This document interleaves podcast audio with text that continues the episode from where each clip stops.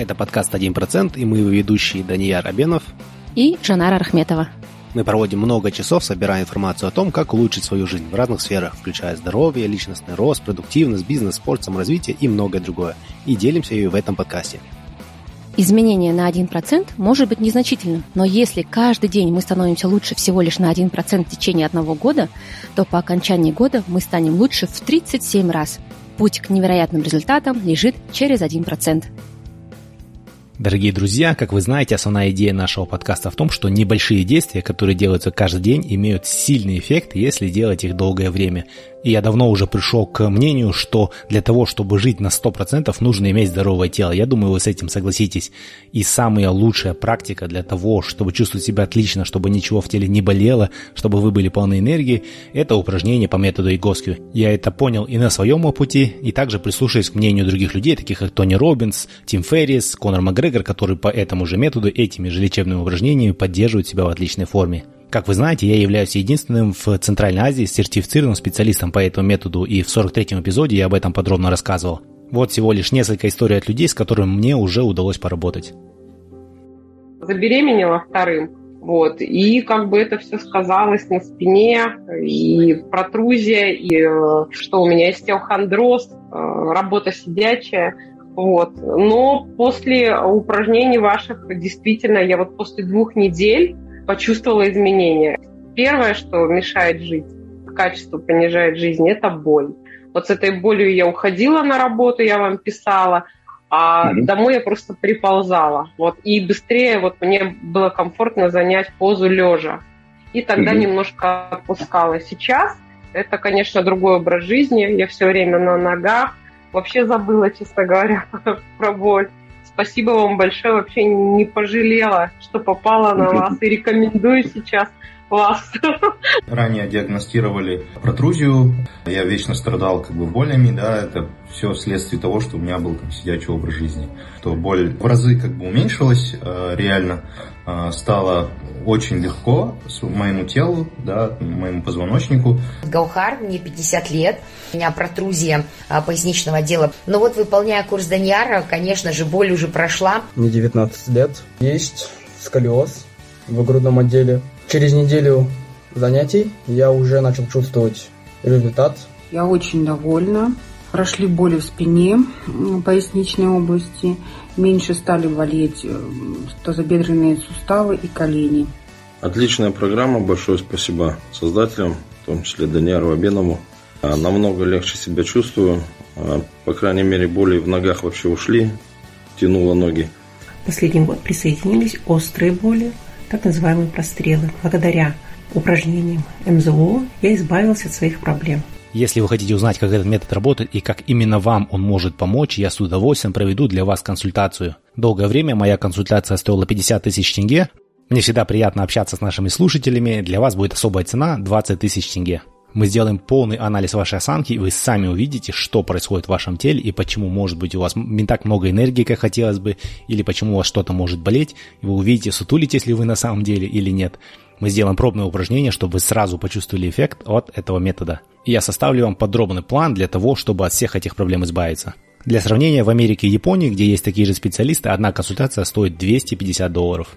Консультация проходит только онлайн, неважно в каком городе или стране вы находитесь. Все, что вам нужно будет, это иметь доступ к интернету, иметь камеру и все. Мне не нужно вас трогать. Все, что мне нужно будет увидеть ваши осанки, я увижу и покажу вам. Не упустите свой шанс, пройдите по ссылке 1%.com, все латинскими буквами без цифр, слэш МЗО. И эта ссылка переведет вас на страницу регистрации. Или просто напишите мне в инстаграме мастерская здоровой осанки или МЗ осанки. Буду рад видеть вас. До встречи. Всем привет, дорогие друзья! Добро пожаловать на очередной выпуск подкаста «1%». А, сегодня из ведущих только я. К сожалению, Данира не получилось присоединиться, но у нас есть потрясающая гостья, а, с которой я давно уже хотела поговорить. Это моя очень хорошая знакомая. Мы уже несколько, с ней, э, с не, несколько лет с ней уже знакомы. Это Айгуль Муслимова. Айгуль – экоактивистка. И, как скромно она себя называет, просто неравнодушный гражданин своей страны. Но на самом деле неравнодушие а, Айгуль, оно очень широко распространяется на очень полезные вещи, как она сама говорит, а, она меняет, в буквальном смысле, можно сказать, окружающую реальность вокруг себя благодаря своей а, очень активной гражданской позиции. Айгуль также ведет инстаграм-блог под названием EcoCity KZ, а, где она делится полезной информацией по раздельному сбору отходов, экологичному образу жизни и своей активистской деятельности. А, привет, Айгуль. Ну, давай, наверное, начнем а, с самого начала. Расскажи, пожалуйста, что тебя привело в свою сферу деятельности? Женара, привет. Аудитории тоже привет. Спасибо большое за приглашение. А, мне приятно быть здесь и поделиться, наверное, небольшим своим кейсом, всем тем, чем я занимаюсь на протяжении уже нескольких лет. Вот. С чего все началось? Ну, знаешь, прям точно сказать, с чего началось, я, наверное, не смогу, потому что это был 2016 год, это был какой-то такой день, когда я сидела, ужинала, и, знаешь, у меня такой состо... какой-то состоялся диалог с самой собой. То есть э, меня многое что не устраивает. Я критикую там правительство, я критикую Акимат. Я тут сама себе задала вопрос, а что лично я сделала для того, чтобы изменить текущую реальность? То есть я только критикую, как диванный эксперт, и при этом я ничего не делаю сама. То есть если я хочу каких-то изменений, значит, я должна начать действовать сама. И, и, и так думаю, ну с чего бы я могла начать? Чем, чем полезное я могла бы, чего полезного я могла бы сделать?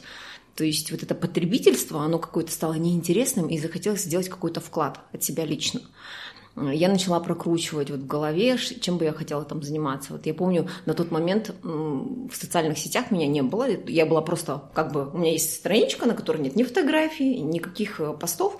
Просто пустая страничка, я потому что была просто наблюдателем. Я не комментировала, не лайкала, ничего. Меня как будто там нет. Но при этом я понимала, чем, живет, чем живут социальные сети. И одна из тем такая была, знаешь, сборы э, на, на лечение онкобольных детей. Я такая подумала про эту тему и, и поняла, что нет, я не смогу этой темой заниматься, потому что она очень, ну, она, мне кажется, психологически очень сложно этой темой заниматься, она энергозатратная, и это каждую историю пропускать лично через себя и просто энергетически это высасывать. Не каждый человек может этим заниматься. Я поняла, что нет, не эта тема.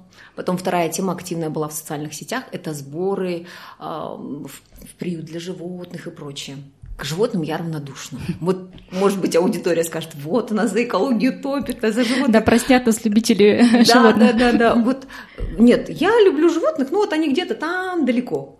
Но вот чтобы прям уси-пуси, вот прям нет, у меня такого нет. И я поняла, когда не зажигается, я не смогу вот прям вот так это, в этом участвовать во всем.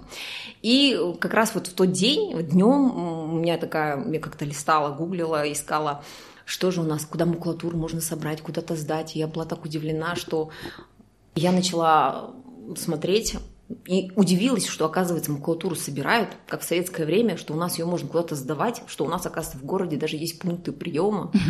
И, в общем, после этого диалога самой с собой на следующее утро я прихожу на работу и делаю рассылку. То есть я говорю, не говорю там, ребята, там, вот там тема экологии, там еще что-нибудь. Я просто сделала рассылку, что мы начинаем собирать макулатуру и будем ее сдавать на переработку. Все.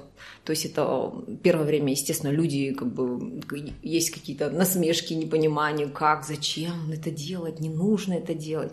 Ну, как бы я взяла коробки в соседнем магазине, расставила по всем кабинетам, начали люди в этом активно участвовать со временем, конечно собрали мы какое-то какое количество макулатуры, по истечении какого-то времени поехали сдавать в пункт приема. И когда мы приехали и сдали макулатуру, я вижу вот этот прайс, где написано, что они принимают пластиковую бутылку, принимают еще что-то. И я такая возвращаюсь с этими копейками в офис и говорю, ребята, наша линейка расширяется. То есть кроме макулатуры мы начинаем собирать там пластиковую бутылку и так далее. Э, люди на тот момент, ну, как бы, ладно, окей. Мне даже, я помню, еще на работе завели стеклянную банку вот с этой закручивающей крышкой, прорезали там такую эту дырочку, и туда вот мы скидывали все копейки. Это была такая копилка у нас на работе э, ну, как бы не буду вдаваться в такие подробности, но просто запустив вот этот раздельный сбор у нас в офисе, люди начали приносить из дома отходы. Не только мы начали сортировать, то есть то, что у нас в офисе возникает, а люди начали из дома сотрудники приносить, и вот как бы это, и по истечении какого-то там времени мы постоянно собирали, потом вовлеклись другие люди, и вот вместе с этими людьми, которые у нас единомышленники среди сотрудников, мы начали уже вывозить это все сдавать. Были такие моменты, когда я понимаю, что вот таким небольшим каким-то шагом я начала менять вот это вот а, осознание, ну, как бы сознание людей, что ли, потому что люди изначально, я помню, когда я об этом объявила, они как бы, у них было такое ну, как бы насмешка какая-то, непонимание какая-то. А, а через какое-то время, я говорю, у нас вот, например, корпоративные, да, какие-то посиделки, и ребята мне спрашивают, а вот эта упаковка от пиццы там или из-под торта, а, мы, перерабатывается, не перерабатывается, вот, вот такие вещи, да, либо же мы, помню, у нас был корпоративный выезд в горы, мы приехали туда, и мы разбиваем а, палаточный лагерь, и стоят двое сотрудников наши, и мы размещали делали площадку для мусора, чтобы собрать это все дело. И они стоят, а я со стороны наблюдаю. Один говорит, вот это для мусора, а это для вторсырья. Понимаете? Вот я поняла, что вот эти изменения, они запущены. И на сегодняшний день в этой компании, я с 2018 года уже не работаю, но среди них есть у нас уже активный экоблогер, вот Михаил Беляков, вот мы вместе поработали в одной компании. А, есть масса других ребят, моих э, бывших коллег, которые на сегодняшний день мы, нас всех разбросало, но многие из них до сих пор занимаются раздельным сбором. То есть они подписаны на мой блог, помимо этого некоторые из них живут за границей, они там уже активно участвуют. То есть вот эти вот как бы семена непосеянные, они дали, дали свои плоды. И это классно. На тот момент, когда вот этот экоактивизм во мне начал зарождаться, ну как бы это больше, наверное, было такое не активизм на тот момент, а такой, знаешь, быть полезной, внести свой вклад. И я одномоментно хотела, чтобы вот я загорелась, и мне захотелось, чтобы одномоментно все стали разделять отходы, сдавать. Через какое-то время я поняла, это так не работает. То есть оно работает только в том случае, когда ну, кому-то нужен день, для сознания переварить, перевернуть это все. Кому-то нужна неделя, кому-то полгода. А есть люди, это я уже потом в процессе, когда я вела свой блог, а, я помню такой коммент, который вот такой оставил мне какой-то след. Женщина, ну, под 60. Она мне просто написала в комментариях, вы знаете, я не хочу заморачиваться, на мой век хватит. Обычно пишет, зачастую пишут молодежь но люди взрослого поколения, они наоборот, потому что в советское время были вот эти пункты приема стекла, пункты приема макулатуры, и они все это прекрасно понимают, они говорят, о, это хорошо забытое старое. А тут раз эта женщина написала, она говорит, на мой век хватит. То есть она не думает про своих детей, она не подумала про своих внуков. Она говорит, я не буду этим заниматься. Все. То есть я поняла, что у каждого свой срок. И есть люди, у которым это никогда не придет. И, и, и эти люди никогда этим не будут заниматься. Угу. Их мало, но они есть. И это нужно тоже принять. Вот примерно так. Поэтому вот с того момента все это пошло. Мы начали, мало того, что это раздельный сбор был в офисе, потом мы сделали пришло понимание, что, возможно, таких, как мы, как начали разделять, и, может быть, они тоже хотели бы, но они не понимают, что в рамках города есть у нас пункты приема. И вот тогда возникла идея, а давайте создадим мобильное приложение Экосити, которое вот как бы называется с помощью которого люди смогут находить в своем городе пункты приема. Вот, и это было такое, я не знаю, работая в этой компании, мы просто все вдохновились этой идеей, потому что я работала в команде разработчиков, то есть перед разработчиками это поставили задачу, при условии, что люди еще, мне кажется, сами занимались разработкой, сами участвовали в раздельном сборе, и это поэтому получилось вот такое приложение. Оно было максимально простое, с очень удобным интерфейсом потому что мы хотим, поставили задачу, чтобы это было максимально просто для каждого. Любой человек берет mm-hmm. это приложение, заходит и понимает, куда надо сдать макулатуру, куда надо сдать пластик. Были большие планы насчет этого приложения, но не случилось. Почему? Потому что мы, работая в этой компании, мы делали его, владельцем этого продукта является юридическое лицо, и когда, то есть у нас распадалась компа- э, компания, команда, это приложение осталось у этого собственника. То есть э, с помощью этого приложения люди, которые хотят стать более осознанными, могли бы дома в быту разделять отходы и сдавать, соответственно, через пункты, ой, через приложение находить пункты приема и сдавать эти а, отходы. Оно было по всему Казахстану. А, когда его разработали, оно было максимально такое простое. А, наполнением э, базы данных э, как бы занималась я, и вот тогда я вышла в социальные сети, потому что каждый раз, находя какой-то пункт приема, это было прям какое-то прям, я не знаю, какое-то счастье, что они у нас есть, и они есть у нас по всему Казахстану. О них мало кто подозревает, потому что они не такие, как вот как у нас привычно в Алмате, какие-то пункты приема оформлены. Есть просто такие, знаете, небольшие такие места, какие-то базы, цеха, куда можно прийти и сдать. И люди об этом просто не знают. Ну, как бы не хватает информации. И я их находила вот с помощью, получается, интернета и через OLX. То есть на OLX они все, в принципе, есть. Ты начинаешь их прозванивать, узнавать, и об этом нужно постоянно писать. И тогда я, наверное, вышла в социальные сети, потому что после каждого пункта приема вот он появлялся, я писала у себя на странице, у нас тогда была другая страница еще по самому приложению, по той деятельности, которую мы вели уже с командой единомышленников. Ну, в общем, было э, здорово. Вот как бы все с этого и началось, и оно дальше больше, потому что мы уже задались вопросом, что нужно проводить какие-то ярмарки, какие-то субботники. Но команда распалась, э, мы разошлись, и каждый пошел по своему направлению. И когда ты этим уже занимаешься, вовлекаешься, ты есть в социальных сетях, и люди начинают подключаться, тебя начинают куда-то приглашать, и вот твой круг начинает расширяться, и ты понимаешь, что ты не один. И нас уже немного, но мы есть. И потихоньку начинаются какие-то коллаборации, мы начинаем объединяться, усиливать, как бы объединять усилия наши. И вот пошло-поехало. И вот на сегодняшний день до сих пор я продолжаю этой деятельностью заниматься, потому что это мне интересно э, в первую очередь. Потому что, мне кажется, сейчас такое классное время, когда человек может заниматься тем, что ему нравится. И мне это нравится, поэтому, наверное, столько времени, уже 2016 года я этим занимаюсь, и все больше и больше, и столько уже мероприятий разных провели там совместно с другими э, экоактивистами. Одно время я называла себя экоактивистом. Потом я поняла, что, наверное, нет, я не экоактивист, потому что я смотрю на некоторых экоактивистов других стран, когда они с утра до вечера занимаются, решают какие-то глобальные проблемы. Нет, наверное, я не, как, не экоактивист, я все-таки больше неравнодушный гражданин своей страны, потому что у меня э, вот моя деятельность, она вышла за пределы раздельного сбора отходов, потому что я поняла, что меня другие вопросы беспокоят. Я, мне не нравится то, что происходит в нашем городе, какие-то есть проблемы, которые я потом для себя открыла, что есть понятие слышащее государство, и я могла уже, там, я не знаю, с помощью социальных сетей, с помощью каких-то своих письменных обращений решать вопросы благоустройства города, например. И, то есть, дальше больше и постоянно вот в это вовлекаюсь, и я понимаю, что нет, я не активист, я все-таки неравнодушный гражданин Казахстана, вот такой вот я, ну, как бы вот а. так получилось. Ну, это здорово, то, что ты, можно сказать, нашла свое призвание, или, по крайней мере, такую сферу, которая у тебя вызывает большой интерес, и столько лет уже этим занимаешься, да? А, вот скажи, пожалуйста, ты говоришь, что много чего, конечно, у нас в стране требует как бы, изменений да, к лучшему.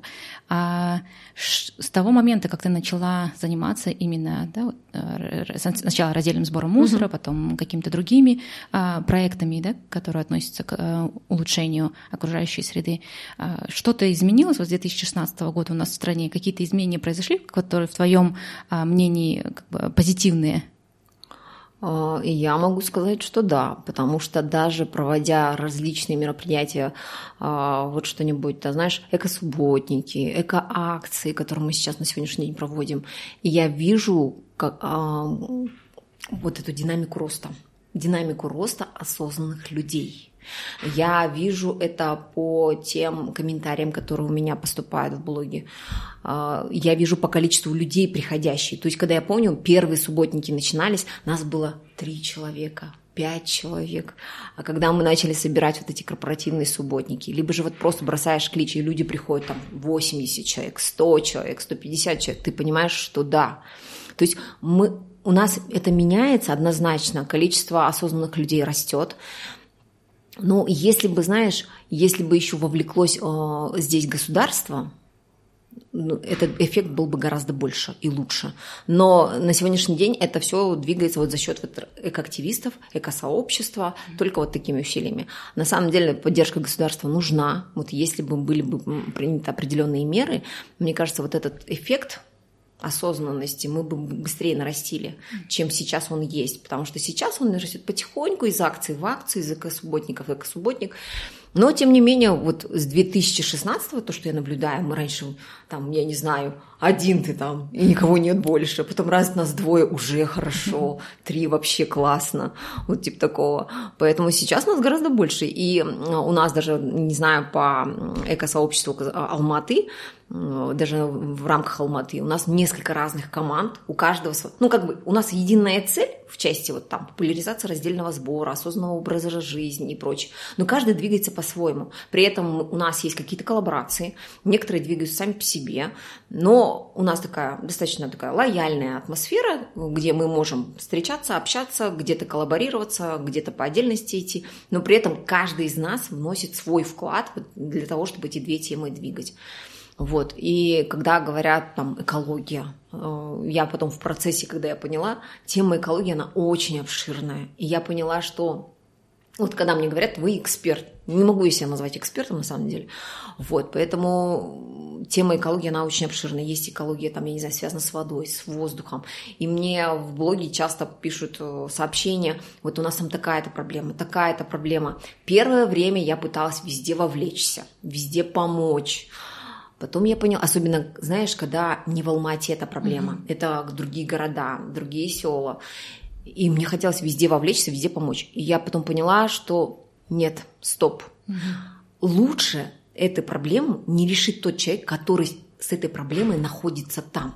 Я не смогу быть и решить эту проблему так, как это решил тот человек, находясь там потому что это его проблема, она его беспокоит, и он по-другому ее может решить. То есть он может больше в нее внести какую-то эмоциональную составляющую. Мне со стороны это будет сложно. Поэтому первое время я пыталась вовлечься, а уже когда пришло осознание, нет, меня не хватит энергетически, я не могу решить все проблемы всего Казахстана, потому что проблем очень много. И я в этих сообщениях начала просто говорить, ребят, вы находитесь там, вот, последовательность шагов вот может быть вот такая-то. Будут какие-то вопросы, вы можете всегда мне написать. Но вот взять инициативу и решить за вас угу. этот вопрос, я не буду этого делать. Угу. Некоторые продолжают, да, окей, хорошо, спрашивают какой-то алгоритм действия, я им прописываю, они пошли решать. Есть те, которые, ах, вы не хотите решать, тогда, ну все, вот, вот зачем вы занимаетесь вот этим? Угу. Вот Ребята, говоря, извините, да. тогда нет. Это... Вот говоря об алгоритме действий, ты только что а, упомянула, или о практических шагах, да? Да. Этот человек, вот, например, тебе, ты, а, ну, как сама говоришь, обычный человек, да, то есть э, у тебя не было какой-то а, финансовой поддержки, какой-то большой группы людей, вы эти субботники проводили там по нескольку человек, там на пальцах да, можно было да. пересчитать. Вот для человека, который хотел бы вовлечься также, да, в это движение, да, то есть, который, который также неравнодушен, но не знает, с чего начать, что бы ты прежде всего посоветовала бы? Вовлечься в такую деятельность? Да, да. А, ну, например, если человеку как бы интересно то, чем мы занимаемся, а на сегодняшний день, когда вот даже на всех э, э, субботниках, на каких-то встречах подходит, говорит, а, мы тоже хотим этим заниматься, что надо для этого сделать?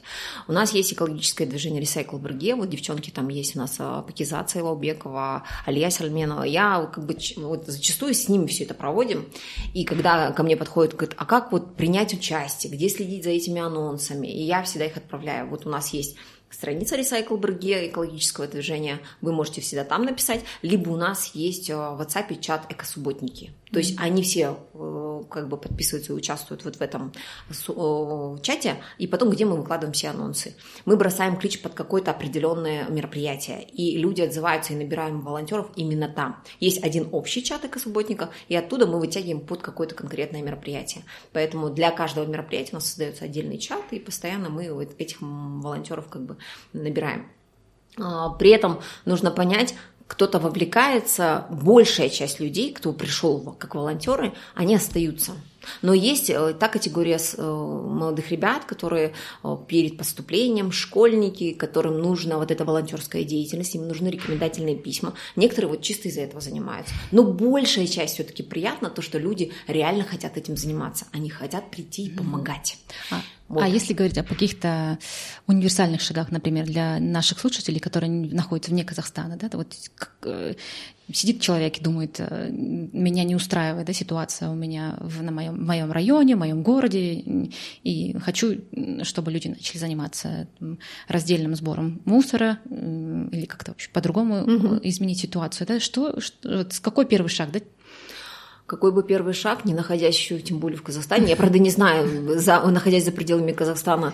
Может, какие-то психологические е- Если как бы человек находится за границей, допустим, за пределами Казахстана, не знаю, трогает ли его проблема Казахстана. Наверное, большая часть все-таки трогает. Если у него оттуда доступ выйти, у нас есть такой прекрасный ресурс, EOTNISH называется, это вот где, с помощью которого можно отправить любое письменное обращение в любые государственные учреждения. Ну, я имею в виду у себя в стране, например, да, даже не обязательно да. касательно Казахстана, а вот в своем городе, например. А, mm. просто ты сказала за пределами Казахстана, и я пошла в то русло, думаю, боже мой, кто находится за пределами Казахстана, их вообще волнует то, что происходит у нас в Казахстане или нет? А, смотри, очень просто. Раньше э, ну, когда даже, не знаю, в 2016 было ли что-то подобное, я не помню. Но для меня лично вот сейчас прекрасный инструмент э, не сколько даже социальные сети. Некоторые вот прям любят в социальных сетях вот это все размещать и ждать. Я нет, я все-таки для себя открыла, вот тогда был ресурс Open Almaty, он сейчас существует. Я через него все свои заявки с помощью фото-видео отчета размещала там. То есть я иду по городу, мне что-то не нравится, засохшее дерево, там, не знаю, какая-то яма, какой-то канализационный люк открытый, там еще что-нибудь. Я из фото-видеофиксация и через Open Almaty отправляла запрос. Все. И ни один запрос не остался без ответа. Все эти запросы были исполнены. И когда у тебя есть один запрос, и он исполнен, ты такой, опа, угу. работает. Люди, ну, местные исполнительные органы прислушиваются и что-то делают. Со временем с Open Алматы я сейчас переключилась, есть ресурс EOTNISH, где через, ну вот получается электронное обращение. Любой человек при наличии, сейчас не помню, но я всегда делаю через СЦП это все дело, заходишь туда, оно есть и в приложении, есть и э, веб-версия, то есть ты заходишь с помощью ЦП, можешь подать такую заявку. ЦП, кстати, это электронная цифровая, цифровая подпись. да. Uh-huh. Ну, то есть я просто не знаю, как сейчас, я уже, у меня типа как это, продвинутый уровень, и поэтому я не знаю, если там с помощью э, э, как бы смс подписать это обращение. То есть эту подпись, не, ну, то есть обращение нельзя подать анонимно. Uh-huh. Оно обязательно должно быть, то есть э, я не знаю, раньше было такое с смс можно было подтвердить. Сейчас не знаю, потому что я постоянно пользуюсь только ЭЦП, поэтому без понятия. Угу. Но у каждого гражданина нашей страны есть такая возможность. То есть есть проблема, ты хочешь ее решить. Ты просто заходишь на EOTNISH, выбираешь адресата, чья это может быть проблема, и отправляешь. Все. Mm-hmm. И через какое-то время, особенно это, если обычно эта проблема, это в течение 15 рабочих дней, тебе поступает либо устранение этой проблемы, ответ об устранении этой проблемы, либо же какой-то ответ, что нет, это невозможно, мы не можем это сделать, либо там э, планы, там, бюджеты и прочее, это на следующий год, но обязательно какой-то ответ поступит.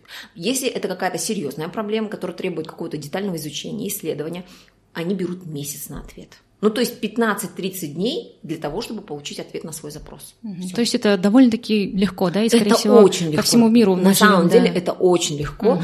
И самое главное, что поступая эти запросы, они не остаются без ответов. Угу. Без ответов. Ну, я не знаю, у меня не было ни, ну, в практике, чтобы что-то осталось без ответа.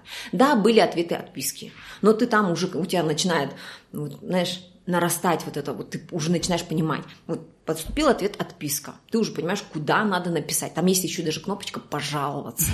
И мне кажется, в госорганах, наверное, тоже есть что-то типа связано с KPI или еще что-нибудь, потому что они очень быстро реагируют, они не хотят вот таких жалоб. Поэтому э, всей аудитории говорю, ребят, есть проблемы, через EOTNISH подаете заявку на уровне телефона, на, на уровне версии, все, фото-видеофиксация, написать проблему, все, она решается. Угу, угу. Или если вы находитесь вне а, Казахстана, мне то кажется, там есть тоже, наверное, потому что да, да, ага, многие, система. мне кажется, там, угу. находясь там, тоже есть ЦП, либо же есть, может быть, возможность подписать там с смс или еще чем-нибудь. Но, по крайней мере, заявить какую-то своей проблеме письменно и донести ее до местных исполнительных органов без проблем. Угу. Ну, я думаю, здесь только просто э, этот момент такой очень легкий, да, то есть человеку просто надо взять телефон, найти э, соответствующее приложение, да, и подать заявку, да, если ему Ты знаешь, мне кажется, вот сейчас для тебя я поняла, когда я даже вот иду по городу, да, вижу какие-то проблемы. Я раньше каждую проблему, понимаешь, увидела там, в каком-то там районе города оказалась, я увидела вот это, я увидела, я все фото, видеофиксация выкладываю, пишу эти обращения. И в какой-то момент ты понимаешь, такое количество у тебя обращений, мам дорогая, и потом думаешь, боже мой, я просто мечтаю о том, чтобы каждый гражданин ну, каждый горожанин Алматы, находясь, не знаю, в районе своего дома, в районе своей работы, в районе, куда его школы, садика, куда ходят его дети, если есть какая-то проблема, Ну, напишите это обращение. Это очень просто. Ты представляешь, если бы каждый из нас не проходил мимо какой-то проблемы. Mm-hmm. Представляешь, как бы мы зажили? Да. У нас был бы просто порядок в городе. Mm-hmm. Я понимаю, что местные исполнительные органы должны без этих обращений все это делать. Но у нас пока это не работает. Понимаешь, вот у меня есть чет, э, вот такое четкое понимание, что в нашем городе нет хозяина. Вот реально нет хозяина. И поэтому вот такие неравнодушные люди, которые не проходят мимо этих проблем, они фиксируют, э, создают эти обращения, и они заставляют эти местные исполнительные органы работать. Плюс ко всему, если еще они неправильно там сделали, не как положено сделали, снова создаешь эти обращения, и они это не любят. И они это пытаются все, надо сделать. Особенно, когда они уже понимают, что этот человек никогда не успокоится, он будет писать и писать, лучше хорошо сделать один раз. Вот типа такого. И я вот просто мечтаю о том, чтобы если бы каждый из нас запустил вот эти изменения, это было бы круто просто. И когда-нибудь наступит то время, что нам не надо будет их писать, что у нас будет все идеально, что они будут изначально все делать хорошо, чтобы это не писать какие-то обращения, не получать. Вот, поэтому, ну, это такая мечта. Угу. Когда-нибудь, надеюсь. Я так позитивно, знаешь, на это смотрю. Да, ну всегда нужно, наверное, как-то ре- а, реалистично, но оптимистично относиться да, да. к жизни. Но вот говоря о том, чтобы вот а, люди, ответственные за порядок, да, за устранение каких-то проблем, а, делали это качественно, да, я знаю, что у тебя такая интересная история, интересный кейс, что ты просто мобилизовала своих соседей по подъезду, да, и благодаря всем этим усилиям вы переделали полностью, да, ремонт, который оказался халтурным халтурным, да, грубо говоря. И вы все это переделали, все заново, и даже дошло до того, что вы переложили трубы теплотрасные у вас, да, по которым к дому подходят, если я правильно понимаю, да. Угу. Вот скажи, как эм, как тебе удалось мобилизовать, потому что людей, да, чтобы в эта инициатива она была воплощена в жизни, потому что часто, как происходит, люди, да, видят, они заплатили определенные взносы на ремонт, капитальный ремонт, да, или какие-то устранения угу. каких-то других проблем у себя в подъезде, в доме, и пришли, сделали ремонт, люди, все, окей, работа выполнена, да, но ты же как бы дальше пошла, да?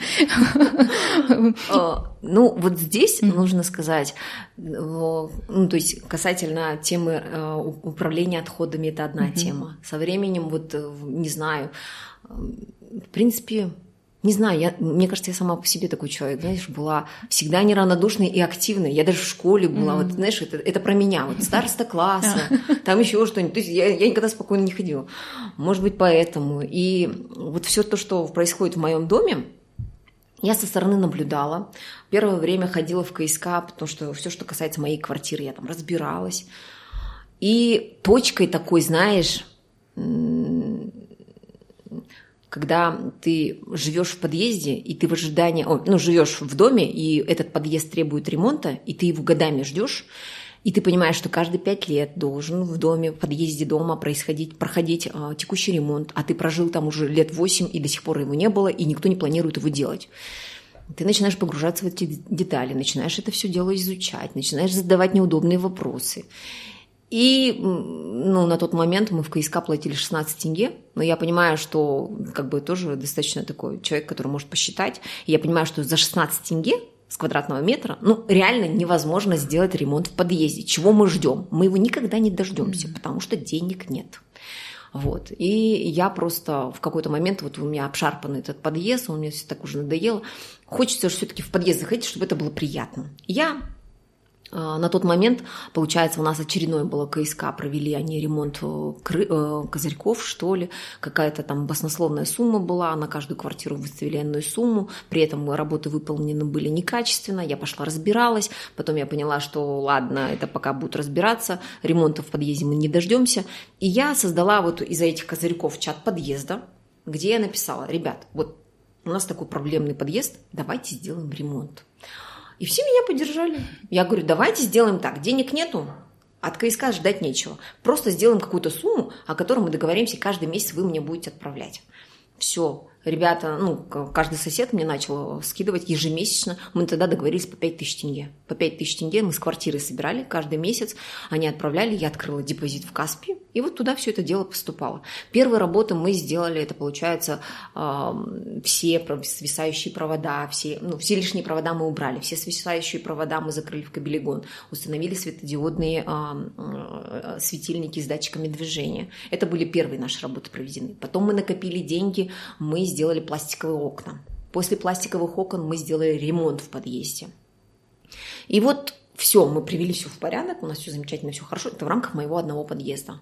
Люди, естественно, других подъездов начинают это все видеть. Зависть людей. Они, ну, они понимают, что какие-то изменения запустились. У нас потом плавно подключился третий подъезд, они у себя сделали. Потом первый подъезд сделал. И вот в прошлом году у нас, а, в этом году, в начале года, уже третий подъезд, о, второй подъезд сделал. То есть все подъезды своими усилиями, все отремонтированы у нас. Потому что мы мы понимали, что от КСК ждать этого нечего. Помимо этого, я понимаю, что, ну, когда я в первый раз спустилась в подвал нашего дома, и я посмотрела, в каком состоянии у нас э, трубы, э, ну, инженерные сети нашего дома, это, как говорится, знаешь, как сердце дома. То есть это у нас э, холодная вода, горячая вода, отопление, канализация и прочее, и оно все в плачевном состоянии. И на тот момент, когда вот это у меня все загорелось, оказывается, мы накопление на капремонт не собирали. Этого платежа нет. И когда я задавала вопрос КСК, почему у нас его нет, он говорит, ну, как бы ваше большинство не поддерживало, хотя это обязательный платеж. Но я в процессе поняла, думаю, может быть, это и хорошо, что э, они насильно это не ввели, и мы не собирали, потому что эти деньги накапливались бы, и куда они расходовались, неизвестно. Тут, получается, этот платеж накопление на капремонт я согласовала с жителями, я его ввела в 2021 году, в марте это было, получается, собранием вот жильцов мы ввели, начали собирать деньги, то есть мы сразу поставили тариф 40 тенге. Мы накопили деньги и отремонтировали первую трубу холодной воды. То есть мы полностью заменили по подвалу трубы холодной воды. Потом мы повысили тариф до 60 тенге. Не каждый на сегодняшний день дом, там, не каждый дом на сегодняшний день может похвастаться, ну, похвастать таким тарифом, а, потому что все собирают по минималке. А мы, понимая всю плачевность нашей ситуации, мы понимали, что быстрее надо докопить и быстрее все это сделать, потому что работа дорожает, материалы дорожают, и мы просто не поспеваем за этим всем.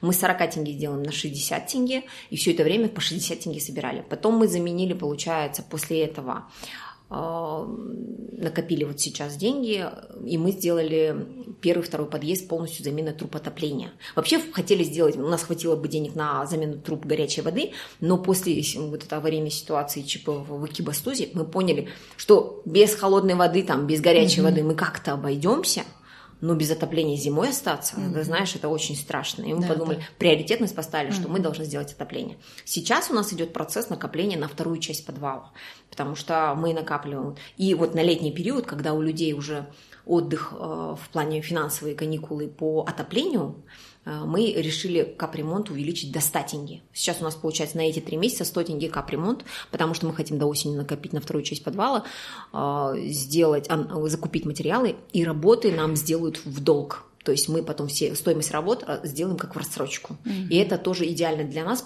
Почему? Потому что работа тоже дорожает, а это мы как раз зафиксируем какую-то определенную сумму, и каждый месяц мы будем просто собирать и отдавать. Ну, здорово очень, конечно, да. Вот, э, инициатива твоя, да, то, что еще чувствуется, что благодаря тому, что ты а, мобилизовала да, своих а, соседей, а, пошла как бы такая цепная реакция, да, то есть а, из, из других подъездов, из других домов, да, люди увидели, что на примере это реально сделать, да, то есть не нужно ждать, пока кто-то придет, да, и тем более ты поняла сам всю серьезность этой ситуации, да, и мне кажется, что, скорее всего, сейчас а, жители а, этих подъездов, этих домов и да, твои соседи, они более бережно, скорее всего, относятся, да, к, а, к э, проделанной работе, к, к, окруж... К тому, что их окружает, да, в подъезде, то есть, наверное, у них даже какой-то существует уже такое эмоциональная, да, какая-то причастность а, к тому, что они могут сказать, вот это мы, мы это сделали, да, такое какое-то ощущение какой-то своей а, силы, да, так можно сказать.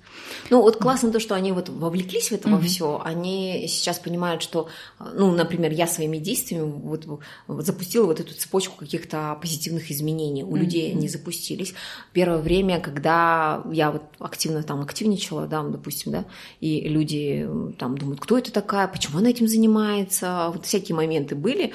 Сейчас вот на фоне вот тех работ, которые я провела, у людей по отношению ко мне повысилось доверие. Mm-hmm. То есть они понимают, что человек не болтун, человек что-то делает, и у нас что-то меняется. Поэтому сейчас у меня доверие, наверное, гораздо больше. И то есть я какие-то моменты с ними обсуждаю, и мне их уже легче до них доносить. То есть у меня всегда есть отчеты, я всегда, прежде чем что-либо предложить, я конкретно какие-то факты привожу, почему нам это нужно сделать. И люди с этим соглашаются.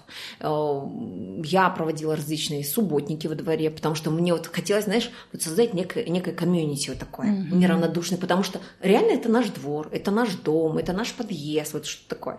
Поэтому Помимо этого, то, что мы сделали, мы еще сделали большой там, я в рамках бюджета участия 20, в 2020 году подавала заявку, в 2021 году нам за счет бюджета сделали спортивную площадку. Mm-hmm. Вот ее, сейчас он такой, как центр притяжения нашего двора. А, э, в прошлом году вокруг этого спортивной площадки мы сделали полисадник, он в этом году еще больше вырос. То есть мы вовлекаемся во все, и я понимаю, что если бы каждый из нас вот так вот что-то делал, можно было бы вот прям реально никого не ждать. Mm-hmm. Мы можем сами запускать, и эти изменения, они заставят себя ждать. А, потом касательно вот этих различных э, транзитных труб, которые теплосети, которые находятся на балансе у теплосетей, Просто в первом случае, когда, то есть у меня в нашем доме проходят транзитные трубы, и она на, на протяжении так, прошлого года летом три раза прорывала. Три раза у нас была аварийная ситуация. Я думаю, хорошо, что это происходило летом, mm-hmm. не зимой. А, соответственно, проблема существовала, и я ждала ответа. Они говорят, да, трубы изношены, дому более 40 лет, вы у нас в плане стоите, мы когда-нибудь сделаем. И я написала письмо в теплосеть, да, окей, я у вас в планах, можно узнать, какой план, 2030, 2050. Я хочу просто какую-то дату знать, к чему, вот, сколько мне ждать, до какого периода ждать.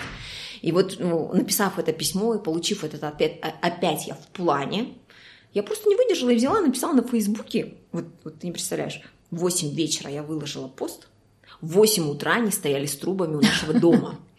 Я такая смотрю на них, на этих ребят, сварщиков, всех, всю эту команду с трубами. И я говорю, мне надо было только пост написать. Это пост у тебя на странице был, в смысле, да? да? Угу. То есть я его в 8 вечера выложила просто. 8 вечера, 9 вечера, когда уже особо никто не читает. В 8 утра они стояли, мне позвонил бригадир, говорит, Айгуль, ну, давно не виделись, вы же нас хотели видеть. И я говорю, и я такая офигевшая, и такая говорю, мне надо было просто пост написать. То есть все это время я перепиской занималась через ЕУТНШ, вот это все, я получала эти ответы, ждала эти по 15 рабочих дней.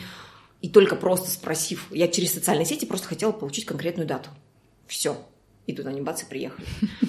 А когда в этом году у нас, получается, была... Ну, то есть э, ситуация какая? А, транзитная труба заходит э, из-под земли в наш дом, и через наш весь дом проходит и питает следующие дома. Ну, то есть мы в таком кольце они заменили по всему подвалу эту транзитную трубу. Потом выясняется, я же тоже всего не знаю, да, и вот с этими ребятами общаешься, ты уже потом какой-то момент становишься с ними на одной волне, типа такого, знаешь, они начинают раска- рассказывать, что между домами, оказывается, под землей проходит еще транзитная труба, которая закопана под землей. Я говорю, боже мой. И вот в этом году, и она тоже, ей больше 40 лет, и мы тоже ждем какой-то аварии, понимаешь? Я думаю, ладно, надо написать опять письмо. И я опять пишу письмо в теплосеть, они говорят, мы, вы у нас в плане, в этом году мы сделаем. Проходит, я вот получила письмо, через день они начинают рыть у нас во дворе, и я думаю, боже мой, что происходит? Ну, в общем, ребят, если хотите что-то, пишите просто. Просто надо как говорят, есть такая казахская пословица, не смогу сейчас дословно сказать, э, плачущему ребенку, ну, не просящему, или как? Да, не плачущему ребенку грудь не дают. Да, да, да.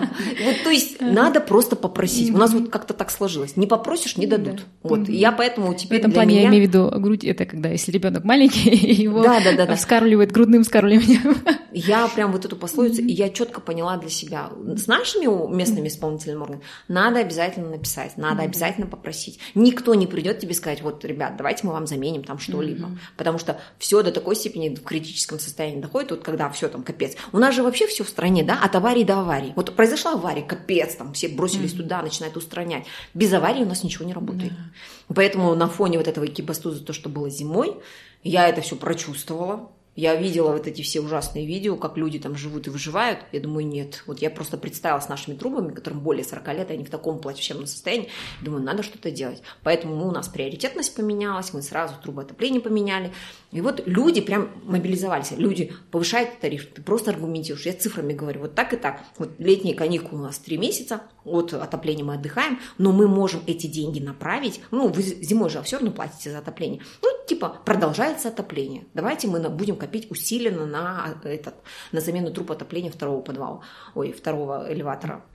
Они сказали, окей. Mm-hmm. То есть мы всем миром, всеми четырьмя подъездами сложились, сделали первый, второй подъезд. Теперь всем миром накапливаем, чтобы третий, четвертый подъезд сделать.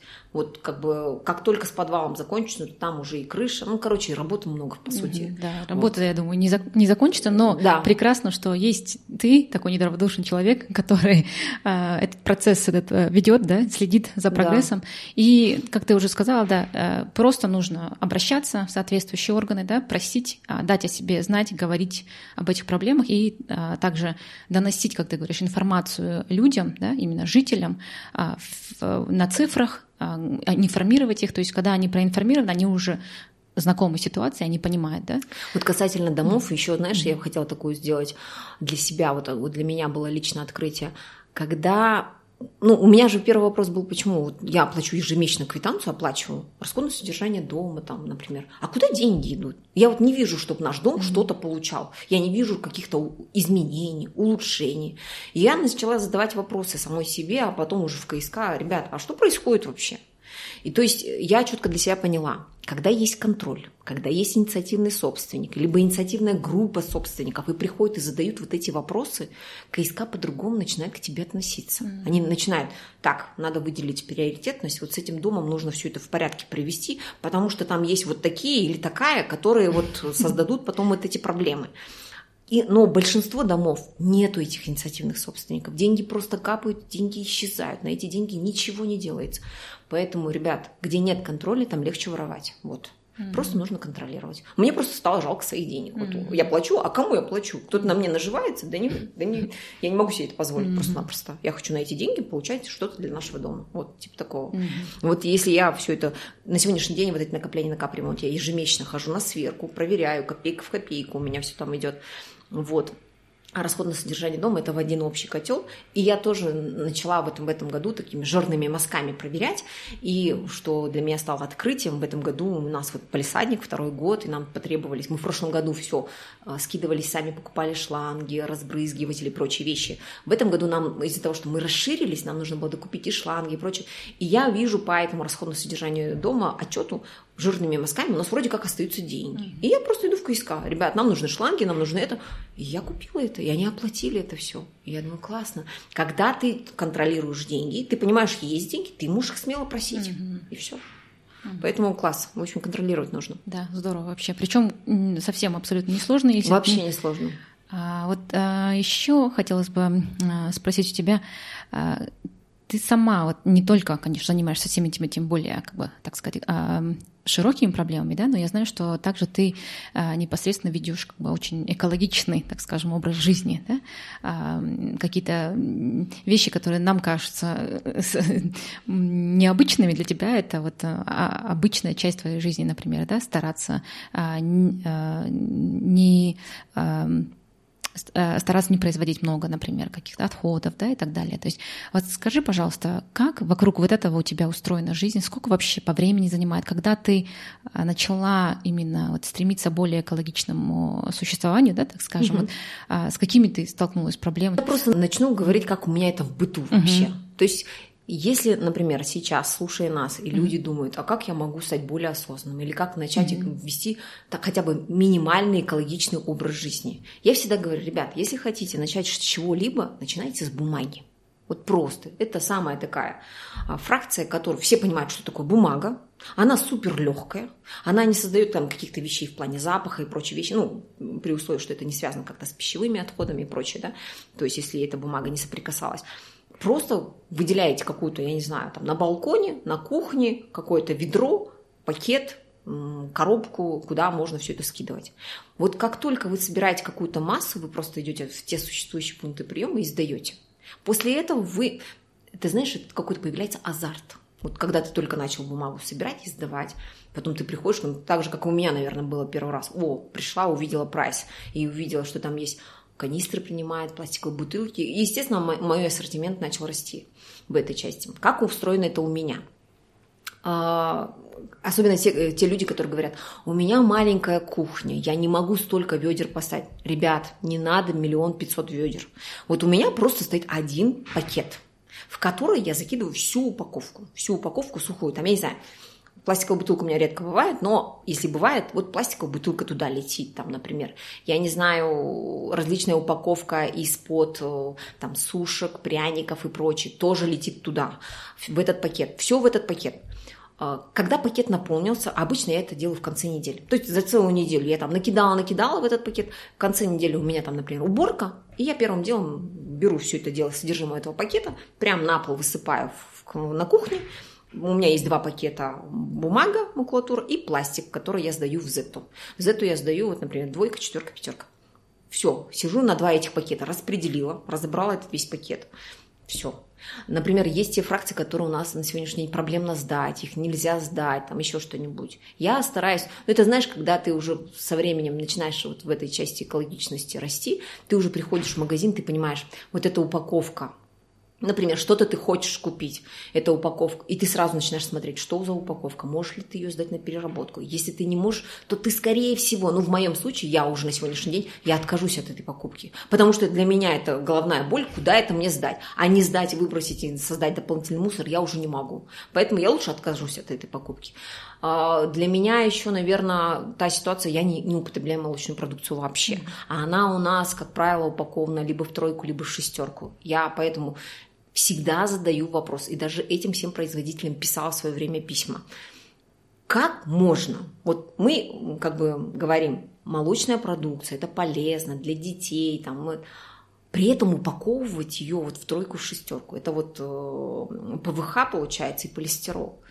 Как вот это полезный продукт должен связываться вот с этой упаковкой? Потому что это самая дешевая упаковка.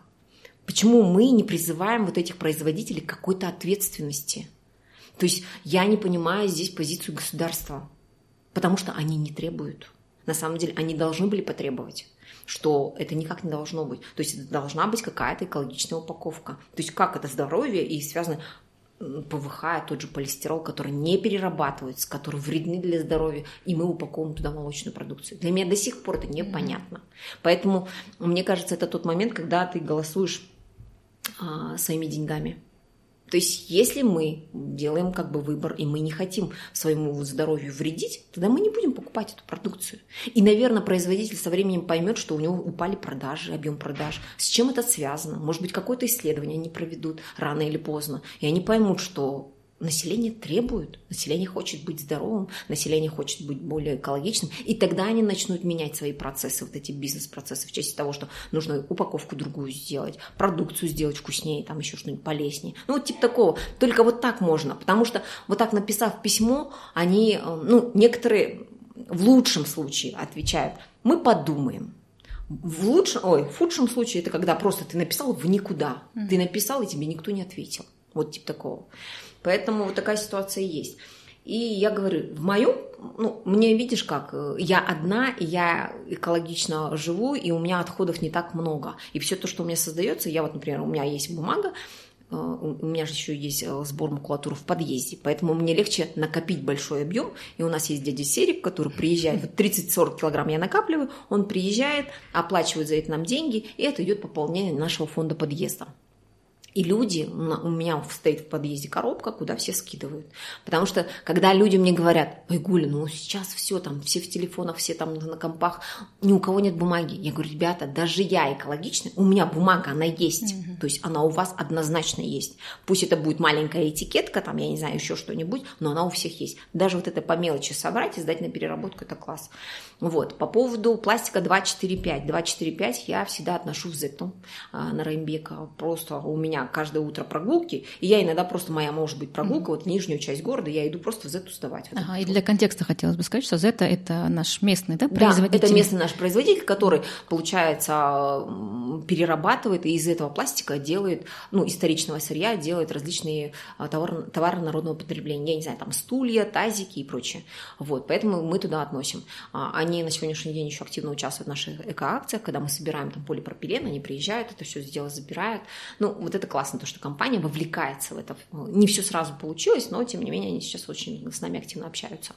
Вот. Потом, смотри, эм, алюминиевая банка, у меня ее тоже не бывает, но в подъезде я ее собираю, и всегда мы ее тоже задаем Потом мы начали собирать отработанное растительное масло. У меня его не бывает, но для наших жильцов я знаю, что они должны собирать, и мне приносят, но еще не собирали, ну, в смысле, не сдавали. То есть у меня вот эти пятилитровые баклажки полные стоят, но я жду какого-то определенного объема, чтобы можно было сборщика вызвать, и чтобы ему было интересно за этим объемом приехать. Вот, тоже жду, когда какой-то объем накопится, чтобы можно было сдать и посмотреть, и людям донести, что вот казалось бы, да, вот все мы там жарим картошку фри, жарим баурсаки, у нас есть отработанное на растительное масло. Многие, э, был даже какой-то такой рилс, я видела у одной девушки, она спрашивает, а что вы делаете? Она там какой-то лайфхак по поводу растительного масла. И многие выливают э, не в унитаз, а в, в раковину. И я была в таком шоке, и там многие были в шоке. И под этим постом мы писали, что на сегодняшний день отработанное растительное масло может использоваться, как его собирают, отправляют в Европу, где из него делают биотопливо, из него делают олифу, если люди знают, это вот лакокрасочная продукция, да, из нее делают э, хозяйственное мыло. Все то, что хозяйственное мыло у нас на рынке есть, оно сделано вот из такого отработанного растительного масла. Вот, поэтому это тоже ценный ресурс, из которого вот что-то можно сделать. Вот, поэтому я говорю в этой части потом, например, Касательно ухода за собой, там шампуни, это, это у нас есть эко-магазины, куда я хожу, покупаю это все дело. Опять-таки здесь тоже нужно понять, не каждое эко-средство тебе подходит. Каждому надо найти свое эко-средство, потому что у меня был некий путь, вот покупаешь эту эко-продукцию, а там шампунь, там волосы, там колом стали, и все, и думаешь, боже мой, что за эко-продукция. То есть у каждого свой путь, и на сегодняшний день я нашла свою уже, э, свою продукцию, которая мне нравится. Поэтому если кто-то там захочет э, перейти на эко-продукцию, нужно понимать, что это тоже путь, который нужно найти свои продукты. Не все каждому подходит. Вот. Потом что еще? А, по поводу органики не сказала. Органика, первое время я, получается, все дело собирала, отдавала фермеру. И когда у фермера не всегда получалось к нам заезжать, я думаю, боже мой, я же хочу что-то масштабное делать, это же могу не только я заниматься. Я просто делала уже потом во дворе компостную яму. На сегодняшний день у меня есть компостная яма во дворе. А, кроме меня там сдают несколько людей соседей. Есть те люди, которые мне написали в моем блоге, которые тоже, я их, например, они говорят, а можно, нам некуда вот прям сдавать, но мы не хотим, не хотим выбрасывать на мусорку. И вот первый визит, когда они ко мне приходят, я говорю, тогда приносите мою компостную яму. Mm-hmm. Вот они, когда первый раз они ко мне приходят, я смотрю содержимое пакетов, что люди правильно понимают, что такое органика. И все, один раз я им показала, где это находится, и потом они уже без меня, без моего участия, сами приходят, высыпают все. Mm-hmm. То есть компостная яма у меня всегда была летняя, зимняя, летняя, зимняя. В этом году у нас вот с прошлого года, как летняя, это вот большая яма, она до сих пор еще не наполнилась, поэтому я ее присыпаю, за ней слежу, то есть э, она работает. В прошлом году, получается, э, из-за того, что у нас был полисадник, и нам нужно было, вот земля просто, она прям как, как камень, и на ней даже трава не росла. И я помню, тогда еще Акимату позвонила, дайте нам земли. Он говорит, ну нету у нас земли. Это же стоит денег. И я просто вот за счет вот этого компоста посадила все наши вот эти деревья вместе с соседями. И в этом году мы еще не брали оттуда компостную. Но я вижу, что она прям хорошо уседает, осадку такую дала, усадку точнее, потому что оно все перегнивает. И я поняла, что, э, во-первых, когда ты сажаешь вместе с компостом, э, приживаемость очень хорошая. У нас появились червяки дождевые на площадке, ну, в смысле, на, в полисаднике, чего ранее никогда не было. Ну, в общем, наша компостная яма работает. Да, и то есть кто, даже... кто знает и приходят, скидывают уже в округе, и там наши люди. То есть я сильно стараюсь Хотелось бы, конечно, масштабировать, но из-за того, что только я за ней ухаживаю, я просто боюсь, что особенно в летний период меня, я приезжаю, уезжаю, мне некому это поручить, и я вдруг с этими масштабами не справлюсь. И мне бы очень хотелось бы, чтобы все-таки город, государство как-то задумалось, создало эти площадки, потому что эту органику – это бесценный ресурс. На самом деле, когда я вижу по городу, в каком состоянии наша, наша почва, просто я думаю, боже мой, а мы столько выбрасываем, хотя мы могли бы этого благо, понимаешь?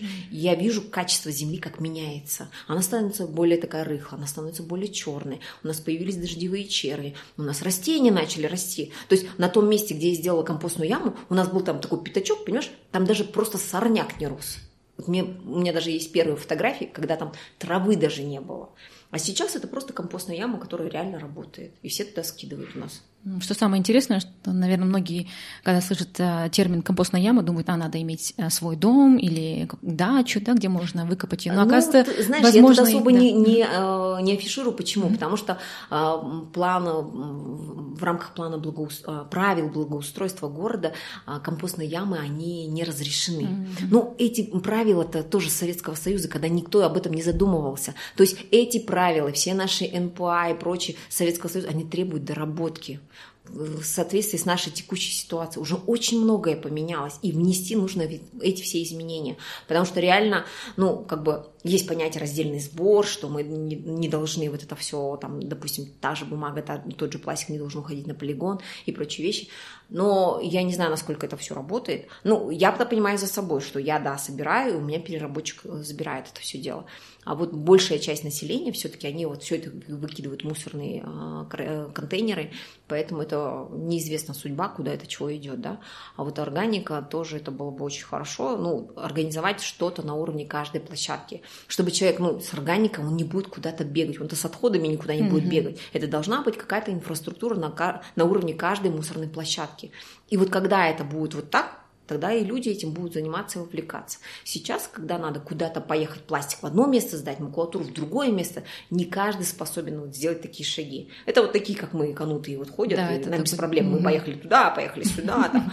А Заранее другому... планируем да, свой маршрут. А другим людям вот реально окей, я готов это делать, ну пусть это будет на мусорной площадке, вот типа такого. Ну я тоже считаю лично, что зачастую это не, а, не то, чтобы люди не понимают всей серьезности проблемы, да, или не хотят заниматься, допустим, раздельным сбором а, вторсырья, ну, отходов, да, а потому что просто нет условий, да, не созданы соответствующие условия, когда это было. Ведь у всех своя жизнь есть, да, дети, работа и так далее, да, и для того, чтобы идти переработку сдавать, это нужно, конечно, отдельно отдельное время посвящать, да, то есть нет такого, чтобы где, как, например, в других более продвинутых странах, ты спускаешься из дома, угу. и внизу уже у тебя где-то определенная площадка, где ты можешь спокойно все, весь свой мусор а, разложить, да, по да. соответствующим контейнерам.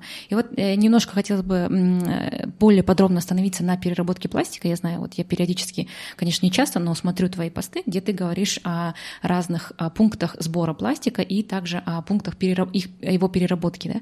Но я также слышу э, в СМИ, вот когда читаю какие-то статьи по этому поводу, что пластик, как бы, он не перерабатывается до конца, и нет смысла, соответственно, как пере, сдавать э, пластик на переработку, потому что его можно максимум там три раза переработать, а потом как бы он в этих микрочастицах как бы где-то оседает, так и остается. Вот э, ты эти процессы, я знаю, очень более детально изучаешь. Вот скажи, пожалуйста, э, как на самом деле обстоит э, ситуация с переработкой пластика на сегодняшний день? И действительно ли а, это так, что его невозможно до конца переработать, и а, правы ли вот скептики в этом отношении? Ну, я прекрасно понимаю тех скептиков. Они, конечно, насмотрятся разных фильмов, которые есть. Есть те команды, которые подпортили этим самым а, вот всю идею, вот знаешь, наложили какую-то такую тень, что мы собираем, зря мы собираем, а, потому что это не перерабатывается, там, либо же несколько раз можно переработать и прочее. То есть за всех не могу сказать, я могу сказать ту ситуацию, которая у нас есть в Казахстане.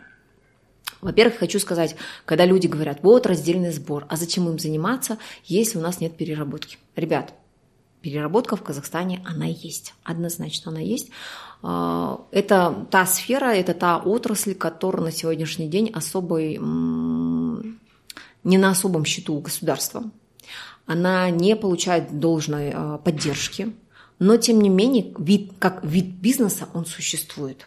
А, например, я была на переработке, на перерабатывающем предприятии вот Зета. Я у них была, я видела это, что они делают и перерабатывают, и что они из этого создают. Да?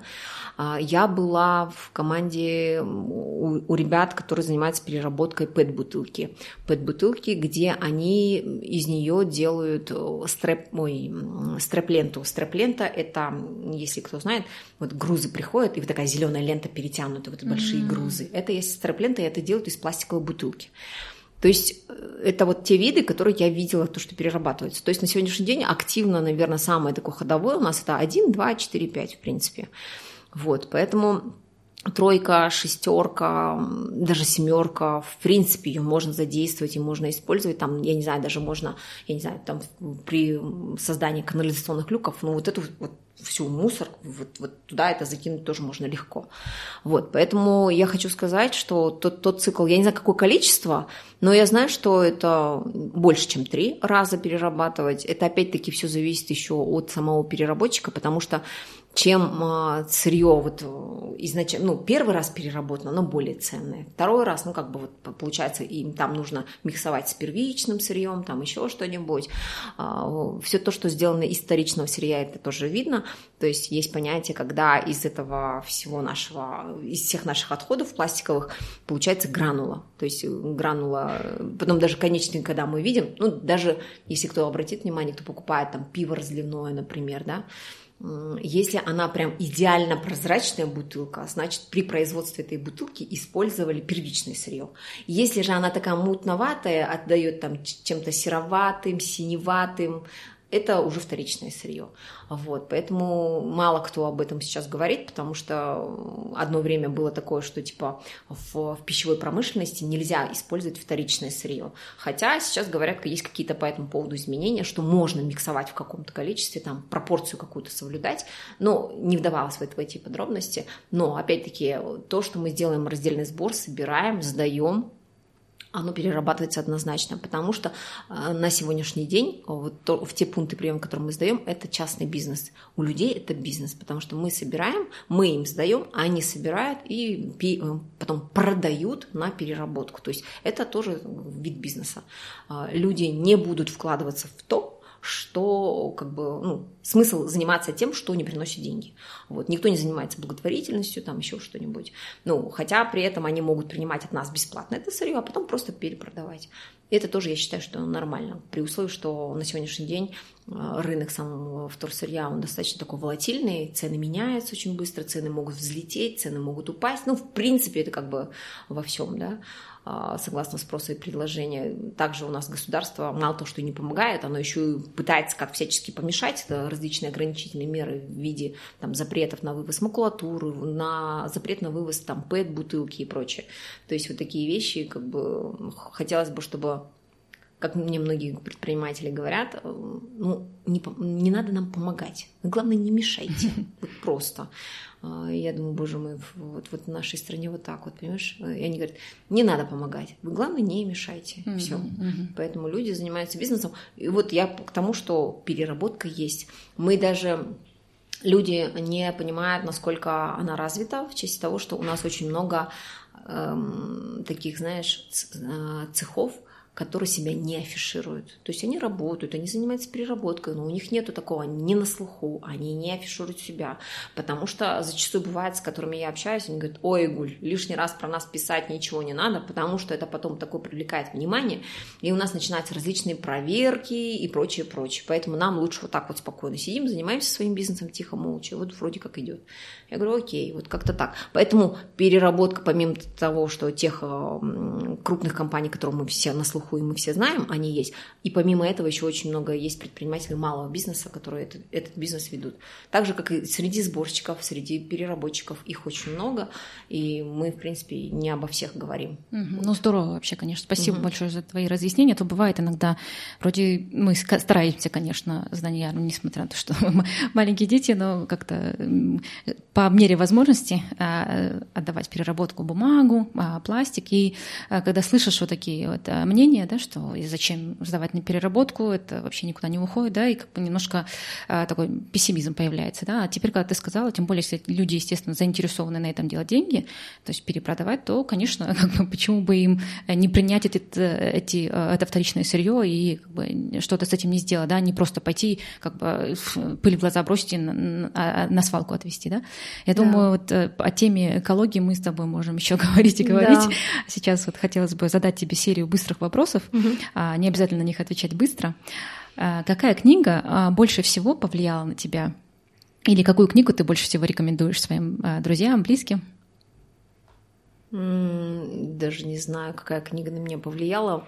Таких книг есть книги, которые мне нравятся, но сказать, что прям повлияли на меня эти книги, не знаю. У меня, наверное, один, один, одни из любимых э, писателей – это Драйзер, это Джек Лондон.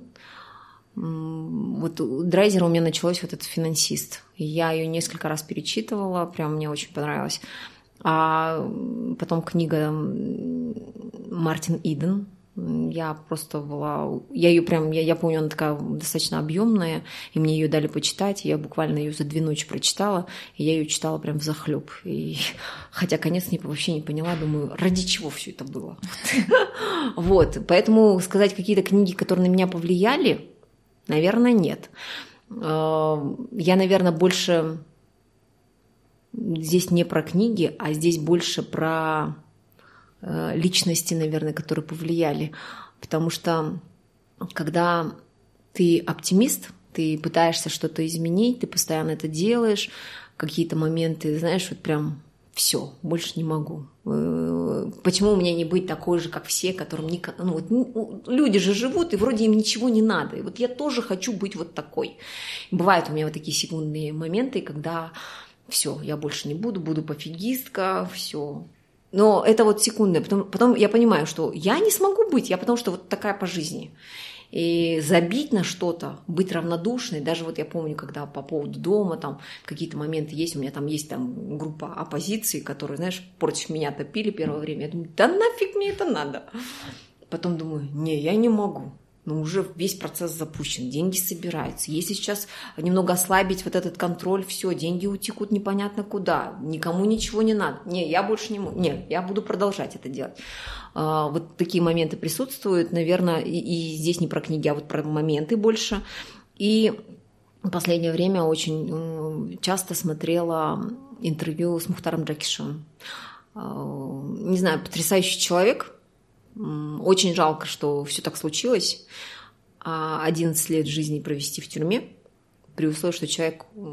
Я просто смотрю на него и думаю, боже мой, сколько всего он мог бы сделать. И вот такие люди нам очень нужны. И несмотря на то, что он такое, такое количество времени провел в тюрьме, он не озлобился, не потерял веру, он патриот нашей страны. Может быть, я его идеализирую, не знаю. Но я смотрю его интервью, вот прям в захлеб. Вот они вот, у него такие длинные, по 2-3 часа. И это ну, как 30 минут, ты понимаешь? Я смотрю и думаю, вот человечище. Вот таких людей нужно запустить. И когда эти люди будут у нас? И, и я прям думаю, нет, вот такие люди нам нужны. И вот когда бывают вот эти минуты у меня апатии какие-то, все, я уже больше не могу. Вот. Потом посмотрю вот такие интервью зажигающие. Вот люди после 11 лет тюрьмы, не, не, у них не пропала вот вера в наше государство, вера в наших людей. И думаю, не, надо продолжать. Надо mm-hmm. продолжать, потому что он, он делает, и он, я понимаю, что он пытается на своем уровне сделать. И если каждый из нас начнет делать и начнет требовать, просить, контролировать, это будет совсем иначе. Поэтому я, наверное, вот больше про то, что кто на меня влияет. Вот такие mm-hmm. личности, вот как типа Мухтар Джагишев. Да, наверное, надо в следующий раз также сформулировать вопрос или на вопрос, какие еще личности на тебя влияют. Вот, да, потому что для меня вот пока вот на сегодняшний день просто я в последнее время, их очень много стало, этих интервью, я все смотрю и думаю, вот человечище. Вот здорово, наверное, мне тоже стоит посмотреть. Угу. А, скажи, пожалуйста, худший совет, который ты слышала в своей сфере деятельности? А, ну худший совет, ну это даже не совет, наверное, а вот такой, знаешь, момент был. Да ничего не измените. Вот что вы там напрягаетесь? Один в поле не воин, вот mm. типа такого. Что вы там пытаетесь сделать? Вот типа такого. Вот бывают такие моменты, а, но когда вот даже я вот ну, в рамках своей компании, когда запустила раздельный сбор, когда это заработало, когда люди начали сортировать, когда люди начали из дома приносить, я думаю, вот оно, понимаешь, что каждый начинает с себя.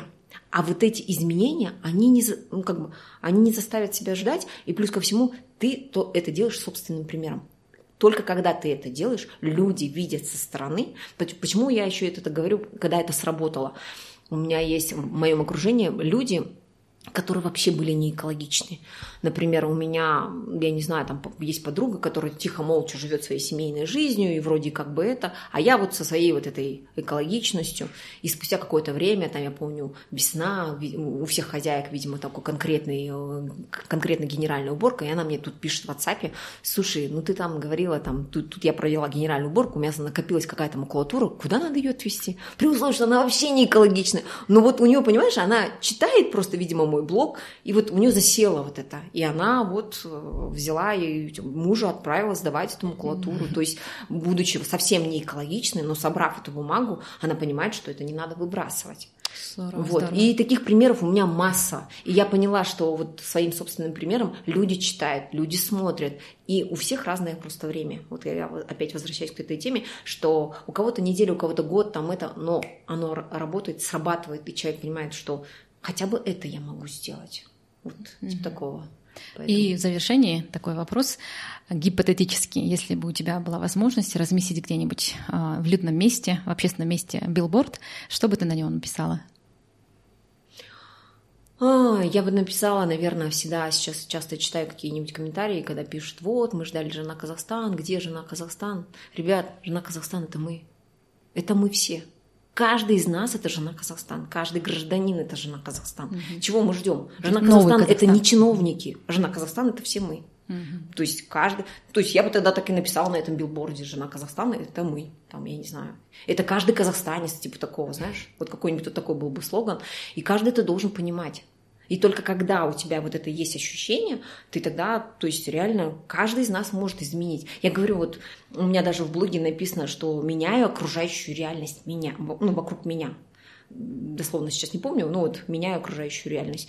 Потому что каждый из нас способен поменять окружающую реальность. В своем подъезде, в своем дворе, в своей, на своей работе, в своем садике, в своей школе. Ты можешь требовать, просить, э, что-то делать и запускать вот эти изменения. Бывает, люди просто не догадываются. А когда ты раз какую-то там даешь предложение, они такие, о, оказывается, так можно было сделать, а давайте сделаем, вот как-то так. Не все там, то есть, э, негативно на это реагируют. Некоторые говорят, о, да, классно, давайте попробуем. Вот как-то так. Как будто люди, знаешь, не знали об этом, а потом раз им сказали, а давайте попробуем. Ну, то есть, мне кажется, это всегда так э, надо говорить, надо э, действовать. Каждый из нас вот не, быть неравнодушным. Вот это равнодушие, оно ни к чему хорошему не приводит, mm-hmm. по сути. Поэтому не хотелось бы, чтобы мы... Ну, не нравится что-то, ну, начните с чего-либо, что вам не нравится. Маленькими шагами. Каждый из нас может. Я не знаю, в рамках своего дома, в рамках своего подъезда, и пошло, пошло. Потом человек, понимаешь, вовлекается настолько, я просто на своем собственном примере понимаю, что начинав вот как-то в рамках там, своего офиса, и оно дальше больше пошло. И я вижу те люди, которые были тогда сотрудниками, и как они сейчас занимаются раздельным сбором, реально это работает. Ну, Айгуль, спасибо тебе большое за то, что уделила время для нашей беседы. А, для себя снова поняла, что да, действительно, это важно а, иметь активную позицию по жизни, да, что если ты сам не сделаешь, никто кроме тебя ничего не сделает. И я надеюсь, что и наши слушатели тоже вдохновятся а, твоей, таким, твоей активной позицией по жизни и поймут, что сделать это абсолютно несложно. Вот. И я желаю тебе огромных успехов в твоей деятельности, чтобы ты дальше продолжала, потому что я нахожу то, что ты, то, чем ты делишься. Часто, кстати, обращаюсь к, к твоему блогу и смотрю, куда можно сдать, где есть эти пункты приема, да, что, какие новости э, в этой области происходят. Поэтому спасибо тебе огромное за тот вклад, который ты вносишь в осведомление людей, э, направля... на... за то, что ты направляешь их э, в правильное русло. Вот желаю тебе всего самого прекрасного. Спасибо тебе еще раз. Да, Женар, спасибо большое за приглашение, за приятную беседу.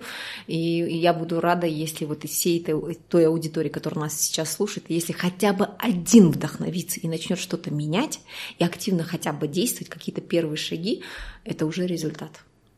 Поэтому всем удачи, э, не унывайте и действуйте. Хотите менять, жена Казахстан – это все мы, граждане этой страны.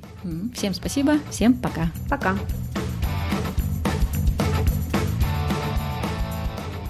Если вы хотите узнать больше об этом выпуске, то заходите на наш сайт 1%.com. Все латинскими буквами, без цифр. Если вам нравится наш подкаст, то, пожалуйста, поддержите нас. Расскажите о подкасте своим друзьям и научите их пользоваться подкастами. Поставьте нам 5 звездочек на iTunes. Это поможет другим людям найти подкаст и узнать интересную информацию. Впереди у нас заготовлено еще очень и очень много интересных и полезных выпусков. Я уверен, что информация из этих выпусков поможет вам улучшить свою жизнь хотя бы на 1%. Спасибо вам за ваше внимание и за вашу поддержку. Пока!